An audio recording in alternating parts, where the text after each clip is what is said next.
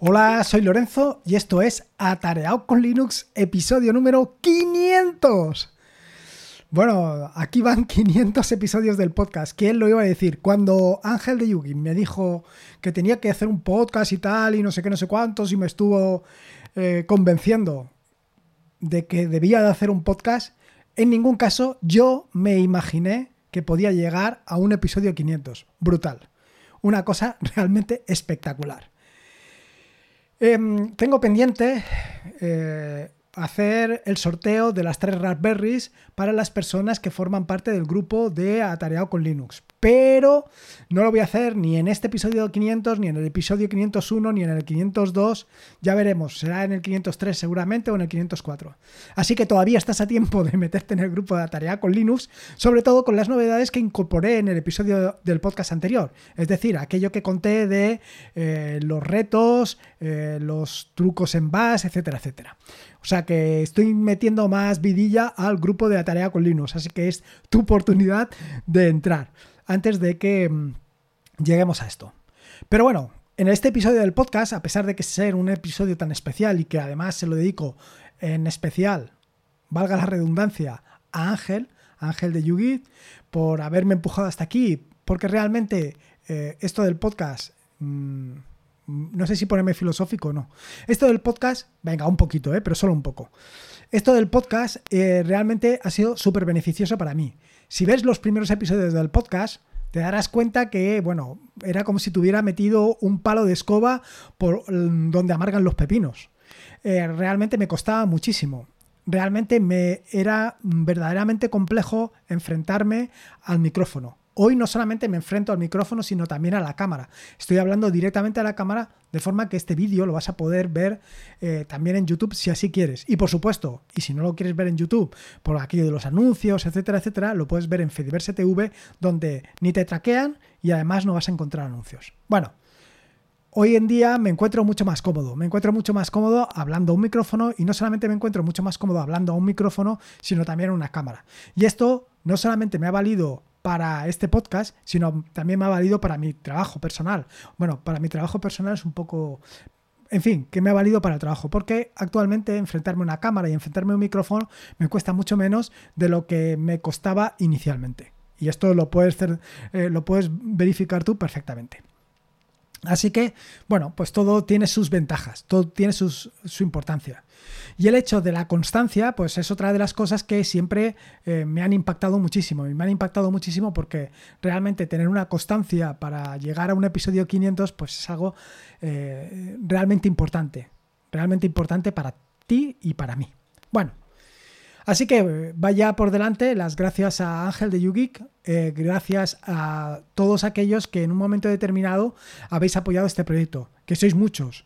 Y en este sentido, bueno, pues ha llegado el momento de devolver todo ese, apoyo pues con las iniciativas como la que conté en el episodio anterior del podcast, por ejemplo, de los trucos, etcétera, etcétera. Bien, no quiero volver a esto.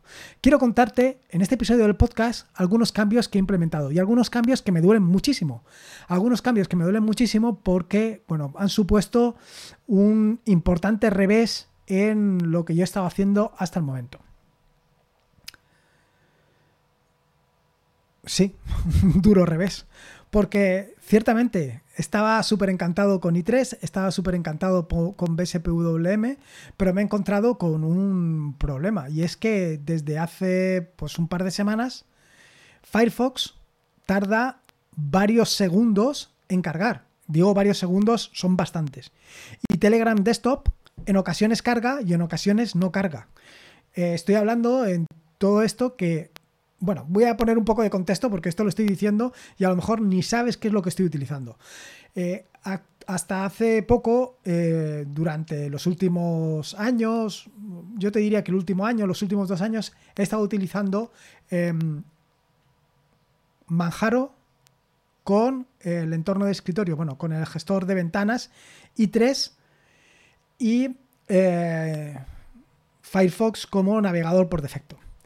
En estas ya te puedes hacer una idea. ¿Por qué utilizo i3? Te estarás preguntando, ¿pero por qué utilizas i3? Bueno, pues estoy utilizando i3 básicamente porque em, me resulta muy cómodo y no tengo que utilizar el teclado. Soy súper productivo, las cosas como son. y eh, gasta mucho menos recursos, es súper eficiente, etcétera, etcétera. Sin embargo, eh, como te decía, hace un par de semanas cuando intento iniciar Firefox, pues tarda, pues ya te digo, bastantes segundos en arrancar. Cuando intento arrancar Telegram, pues pasa tres cuartos de lo mismo. Y bueno, pues ha resultado realmente un poco infernal para mí que esto pueda funcionar. Y no terminaba de entender qué era lo que sucedía. Eh, en estas últimas semanas, además de estar haciendo esto, lo que estaba haciendo era actualizar algunos de los, eh, de los complementos para NoMesel. Y lo que me di cuenta es que cuando entraba en NoMesel y arrancaba Firefox, la verdad es que iba como un tiro. Y digo, pues no lo entiendo. ¿Qué es lo que pasa con i3? ¿Qué es lo que pasa con Firefox? ¿Qué es lo que está sucediendo? En ese impasse también te estuve hablando de otras historias, como puede ser toda la parte de pues, el tema de los anuncios, el consumo que estaba haciendo de YouTube, que había empezado a crecer por determinadas circunstancias, y bueno, pues eh, empezaron a surgir otras necesidades. En ese instante dice, decidí probar Brave. Decidí probar Brave, Brave en detrimento de Firefox. Un duro golpe, ya te digo que es un duro mazazo, porque yo soy un defensor a ultranza de Firefox. Me encanta Firefox, me encanta cómo Firefox ha hecho las cosas. Pero claro, eh, esto no terminaba de entenderlo, no terminaba de entender qué es lo que estaba sucediendo. Así que decidí probar Firefox y, y digo, perdón, decidí probar Brave. ¿Y cuál fue mi sorpresa cuando al iniciar Brave, Brave se iniciaba al instante? No pasaban esos segundos que sucedían con Firefox. Era totalmente al instante. No solamente esto, sino que además una de las características que siempre he echado de menos de Firefox era el hecho de poder tener Progressive Wave Application. Algo que, pues, en un momento determinado había dejado de ser posible o era más complicado conseguirlo. Con Brave, súper sencillo. Así que decidí, pues eso, dar el salto a Brave. Un duro golpe, ya te digo, es un duro golpe por porque siempre he defendido que era necesario Firefox, es necesario Firefox, pero claro, no en estas condiciones. De la misma manera, algo similar me ha sucedido con Telegram Desktop. Con Telegram Desktop siempre he estado utilizando Telegram Desktop porque me parece la mejor solución a la hora de hacer el consumo de Telegram, pero lo que me he dado cuenta es que eh, le pasaba lo mismo. O sea que al final el problema no es exactamente de Firefox ni es exactamente de Telegram. El problema probablemente sea de la última implementación de i3 que por la razón que sea, pues no termina de funcionar y no termina de funcionar como debería de funcionar. Esto me lleva a que probablemente lo que termine es por volver a integrar SWI en mi línea de trabajo, pero no lo tengo claro. Y no lo tengo claro porque otro de los cambios que he implementado ha sido precisamente eso. He vuelto de i3 a Nome. Sí, a NOM. Eh, si bien estaba utilizando un 80% i3 y un 20% Nome, pues ahora probablemente se produzca el cambio. Y es que realmente cuando lanzo Firefox en, en eh, es que inicia al instante, es inmediato. Eh, llegó el momento en que pensé que esto era un problema de que estaba, se había estropeado el disco y por eso iba tan despacio o algún otro tipo de razonamiento eh, absurdo. Pero lo cierto es que no. Lo cierto es que el equipo funciona perfectamente cuando estoy en NOM. Con lo cual, pues lo que tiene sentido, lo que tiene todo el sentido del mundo es simplemente cambiar a NOM. Cambiar a NOM y que NOM se convierta en mi escritorio por defecto. ¿Qué me va a obligar esto? Pues básicamente lo que me va a obligar es a configurar los atajos de teclado. Porque si bien tengo particularizado algunos de los atajos de teclado, lo cierto es que no los tengo particularizados todos. No los tengo personalizados todos. ¿Y qué tengo que personalizar de esos atajos de teclado? Pues básicamente lo mismo que hago eh, con i3, pues poder hacerlo de una manera relativamente sencilla también en NOM. Es decir, pues poder abrir una ventana fácilmente, esto ya lo hago, pero no solamente esto, sino conseguir que se mm, eh, adhieran a los bordes de las ventanas, que vayan a las esquinas, en fin, todo ese tipo de cosas que normalmente hago siempre con i3 y que lo hago utilizando atajos de teclado. Pues esto es un cambio que tengo que implementar. Esto me lleva a también plantearme a lo mejor otro entorno de escritorio, dependiendo de cómo me encuentre o cómo me estoy encontrando con NOM. Actualmente todo funciona perfectamente, pero y lo quiero dejar así. Ya te digo que esto ha sido un duro mazazo, un duro mazazo porque para mí i3 estaba resolviendo básicamente y me permitía ser súper productivo. Pero bueno, las cosas son como son. No solamente esto, sino que me he dado cuenta de que, eh, por ejemplo, eh, grabar las ventanas y hacer que funcione eh, OBS, pues es que funciona también muy bien. No solamente es esto, es que precisamente esto es otra de las cosas que vienen a colación. Con i3, OBS tardaba también en arrancar.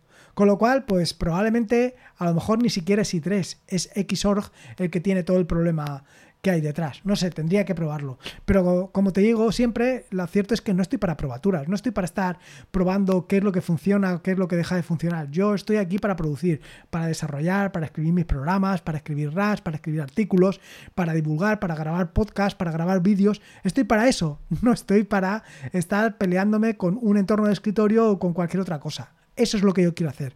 Y eso es lo que yo quiero, con lo que yo quiero disfrutar. Una de las grandes maravillas que tiene Linux, básicamente, es que en un momento determinado, si un entorno de escritorio, por lo que sea, X11, Xorg, no termina de funcionar, pues siempre puedes ir a otro servidor o a otro entorno de escritorio o a lo que tú quieras. Esto es una de las grandes maravillas que tiene. No solamente estos cambios he implementado, también he implementado cambios en la terminal. Cambios en la, terminal que probablemente ya verás en algún vídeo más adelante. Y es que eh, durante bastante tiempo he estado peleándome por utilizar BFM. BFM es un gestor de archivos para la terminal que utiliza los atajos de teclado de BIM, pero, o mejor dicho, de B, pero eh, directamente en, un gestor de archivos. Me he estado peleando con él para utilizarlo, para aprender a manejarlo, para extraerle y aprovechar al máximo. Incluso estado a punto de grabar algún vídeo para contarte las maravillas que hace BFM, pero no termino de casar, no termino de cuadrar con mi funcionamiento. ¿Por qué? Pues no lo sé. Son ese tipo de cosas que dices, ostras, pues si no cuadra, no lo fuerces si es algo que realmente no le estás sacando el provecho que deberías de sacarlo, no lo intentes forzar, porque lo que haces al intentar forzarlo es precisamente justo todo lo contrario. Estás empezando a cogerle manía. Y esto es algo que me estaba sucediendo. Con lo cual, pues echando un poco vista atrás, mirando un poco todos los servicios y herramientas que tengo o que estoy utilizando, encontré uno que además implementado en Rust que funciona perfectamente y además tiene los atajos de teclado de BIM, bueno, de B, y se acopla perfectamente a mi modo de funcionamiento y no es ni más ni menos que Félix. Félix es un editor, un mejor que dicho, un gestor de archivos implementado en RAS, con lo cual es súper eficiente, en fin, todas las milongas esas que te cuento siempre, pero es que además tiene la ventaja de que tiene previsualización directamente en la terminal utilizando chafa y tiene, bueno, pues tiene muchas de las cualidades o de las necesidades que yo quería. Y es precisamente pues otro de los cambios que he implementado. Así que con este llevan cuatro cambios que he implementado. Firefox, Telegram y tres BFM. Y la última es algo que ya te comenté en algún vídeo anterior que es Himalaya. Y no es que me vaya a ir al Himalaya, no, ni mucho menos. Es que estoy utilizando este em, gestor de correos electrónicos directamente desde la terminal. Eh, durante un tiempo estuve intentando utilizar Moot, pero no conseguí hacerlo. Es uno de los retos que me establecí en un momento determinado, pero es un poco lo mismo que me ha sucedido con BFM, que era una imposición que me había establecido yo a mí mismo y que realmente no le estaba sacando el provecho que le podía sacar. Así que, bueno, decidí definitivamente pues abandonarlo y ahora he decidido apostar por Himalaya, que básicamente se ajusta mucho más a mis necesidades. Y nada más, para ser el episodio 500, pues ya te digo, un poco de frustración por mi parte, básicamente por lo que te acabo de contar, por el tener que eh, abandonar Firefox, por lo menos temporalmente, y apostar por Brave. Y los otros cambios que he tenido que hacer, que realmente pues no son, por ejemplo, Telegram y Firefox, como te digo, no son santo de mi devoción estos cambios, igual que la parte de i3, pero es que no tenía más remedio. Así que nada, aventuras y desventuras en el mundo de Linux. y esto es todo lo que quería contarte. Espero que te haya gustado este nuevo episodio del podcast y espero que lo hayas disfrutado tanto como lo he disfrutado yo, a pesar de las eh, malas noticias. Recordarte que este es un podcast de la red de podcast de sospechosos habituales, donde puedes eh, escuchar y disfrutar de maravillosos podcasts. Puedes suscribirte en la red de podcast de sospechosos habituales en fitpress.me barra sospechosos habituales. Y por último, y como te digo siempre, recordarte que la vida son dos días y uno ya ha pasado, así que disfruta como si no hubiera mañana. Y si puede ser con Linux, y en este caso con NOM, mejor que mejor. Un saludo y nos escuchamos el próximo lunes. Hasta luego. Uh, se me ha olvidado poner la sintonía de salida. Ahora sí. Hasta luego.